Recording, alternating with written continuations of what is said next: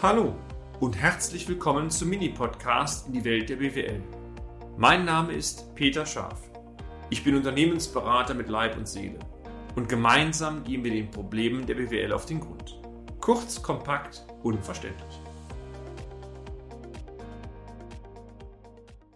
Das Team macht es oder was wir von der Feuerwehr lernen können, Teil 1.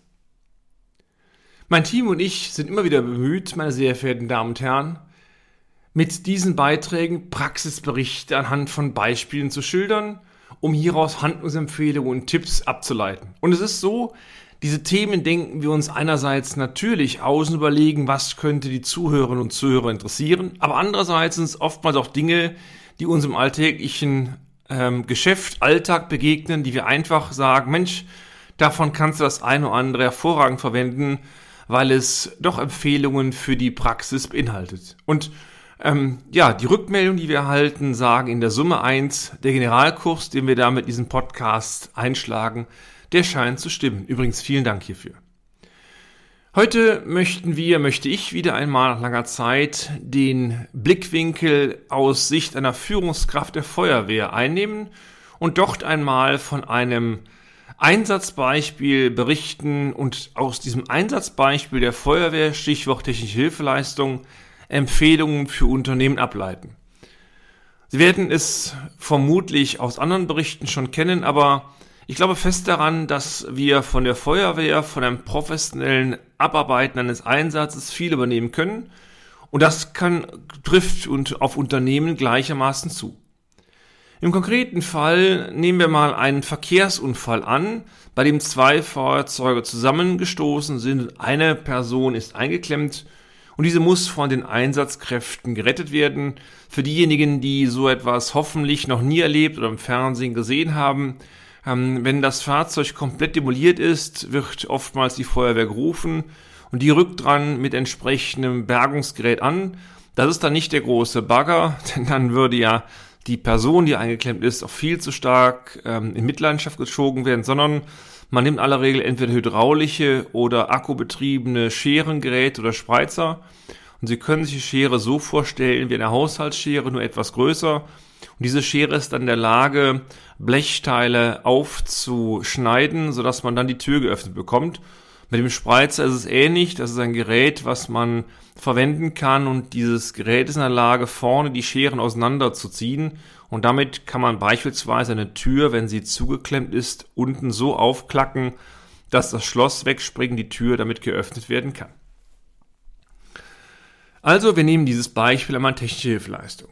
Bereits auf der Fahrt zum Einsatzort wird die Mannschaft in einzelne Trupps von jeweils zwei Einsatzkräften aufgeteilt, die dann beim Eintreffen an der Einsatzstelle vordefinierte Aufgaben erfüllen sollen. Alternativ hierzu kann die verantwortliche Führungskraft im Feuerwehrjargon ist das der Gruppenführer oder die Gruppenführerin, auch sogenannter C-Dienst genannt, abweichende Regelungen oder Zuteilung von Aufgaben bestimmen. Also es gibt im Feuerwehrbereich verschiedene Dienstvorschriften. Eine geht in den Bereich technische Hilfeleistung, Dort ist eigentlich genau geregelt, was wer zu tun hat, aber der jeweilige Einsatzkraft, die kann auch sagen, wir machen das nicht so, wir ändern ab. Entscheidend ist, und das ist ja die Grundidee dieses Beitrags heute, dass die Teams genau wissen, was sie zu tun haben, damit der, der Einsatz optimal abläuft. Und hier im Feuerwehrwesen wie in Unternehmen gilt es darum, dass natürlich die Führungskraft darauf zu achten hat, die Mannschaft nach Möglichkeit so optimal einzusetzen, wie es ihren Fähigkeiten entspricht. Es nützt nichts, wenn sie hervorragendes Gerät haben, aber die Kräfte nicht ausgebildet sind oder nicht alle die Ausbildung haben. Also das Thema, wen setzt du wo ein, ist elementar und ich denke, das kennen Sie in Ihrem Unternehmen genauso. Unser Tipp daher für die Unternehmer und Unternehmen unter Ihnen, teilen Sie Ihre Mitarbeitenden so ein, dass sie ihre jeweiligen Fähigkeiten optimal einsetzen können. Dies führt oftmals zu deutlich mehr Spaß bei der Arbeit und damit, ich will es mal nennen, als Abfallprodukt auch zu einer besseren Leistung. Also Sie haben als Arbeitgeber etwas davon, der Mitarbeiter vor allen Dingen aber auch. Kommen wir wieder zum Feuerwehrwesen zurück. Wenn das Fahrzeug dann an der Einsatzstelle angekommen ist, gilt es, den optimalen Standort zu finden und der Leitstelle dann mitzuteilen, dass man eingetroffen ist und auch gegebenenfalls auch, welche ersten Maßnahmen oder welches Lagerbild man vorgefunden hat. Tipp. Sollten Sie mit Ihrem Unternehmen überregional tätig sein, dann empfiehlt es sich immer wieder auch hier einen entsprechenden Eintreffvermerk ähm, anzufertigen, zum Beispiel zu protokollieren, welche Lage Sie beim Kunden vorgefallen haben und je nachdem, was dann der Jargon Ihres Unternehmens ist, macht es auch Sinn, die Disposition oder die Führungskraft zu informieren, wie die Sachlage aussieht. Das hilft schon mal konkret, Stichwort Arbeitszeiten, dauert länger und so weiter, eine erste Einschätzung zu geben. Damit die Einsatzkräfte nun professionell die Arbeiten abwickeln können, hat der Gruppenführer oder die Gruppenführerin die Lage zu erkunden. Das bedeutet, er muss genau entscheiden, was findet er vor. Da gibt es auch so Faustformeln, oben, unten, vorne, hinten, rechts und links. Also das ganze Lagerbild einpacken und dann genau festzulegen, welche Arbeiten dann zu erledigen sind. Auch das können Sie äh, hervorragend auf Ihr Unternehmen übertragen, denn ähm, bevor mit der Arbeit begonnen wird, sollte sich immer derjenige, das kann auch durchaus der Altgeselle, die Altgesellin sein, einmal äh, einen Überblick verschaffen, was zu tun ist. Und Sie kennen das, oftmals ist das, was Ihnen angekündigt worden ist, mit dem, was zu tun ist, nicht ganz kompatibel, flapsig formuliert. Manchmal muss man sich fragen, was da im Vorfeld avisiert worden ist, weil es mit der echten Realität nichts zu tun hat. Und das ist im Feuerwehrleben genauso. Und genau dann, wenn Sie erkannt haben, was in welcher Reihenfolge zu machen ist, dann gilt es, die Teams natürlich optimal darauf anzusetzen. Wenn wir die Brille des Feuerwehrmannes wieder anwenden, nach Erkundung der Lage hat der Gruppenführer seine Mannschaft über die vorgefundene Situation zu informieren. Auch das gilt für Führungskräfte gleichermaßen. Und gegebenenfalls sind auch schon Gefahrenhinweise zu geben, beispielsweise wenn Starkstrom da ist, fließender Verkehr oder oder. Ich darf einmal so einen Einsatzbefehl aus einer Feuerwehrsicht ähm, kurz skizzieren, damit Sie so ein Gefühl bekommen, wie das abläuft. Man würde natürlich die eigene Belegschaft nicht antreten lassen, aber die Grundgedanken sind übertragbar.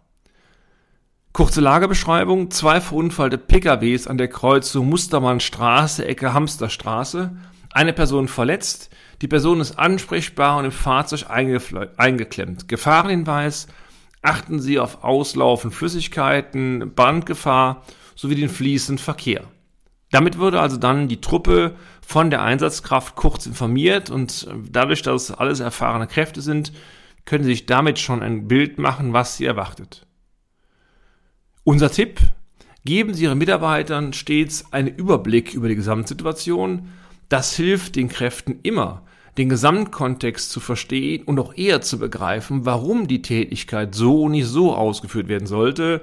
Also dieses, ich habe ein Gefühl für das Gesamte, ist meistens hilfreich für eine qualitativ hochwertige Ausführung der Arbeit. Nachdem nun die Mannschaft in die Gesamtlage involviert ist, werden nun die einzelnen Arbeitsaufträge bzw. Einsatzbefehle vergeben. Wie es dann weitergeht und vor allen Dingen, welche betriebswirtschaftlichen Aussagen sich hieraus ableiten lassen, das erfahren Sie, meine sehr geehrten Damen und Herren, gerne in der nächsten Folge. Bleiben Sie also am Ball, es lohnt sich. Ihr Peter Schaff. Und damit sind wir auch schon am Ende des heutigen Podcasts. Haben wir Ihr Interesse geweckt? Fein. Dann besuchen Sie uns doch einmal auf unserer Homepage unter www.scharf-office.de und schalten Sie auch beim nächsten Mal wieder ein auf eine kleine Reise in die Welt der BWL. Ihr Peter Schaaf.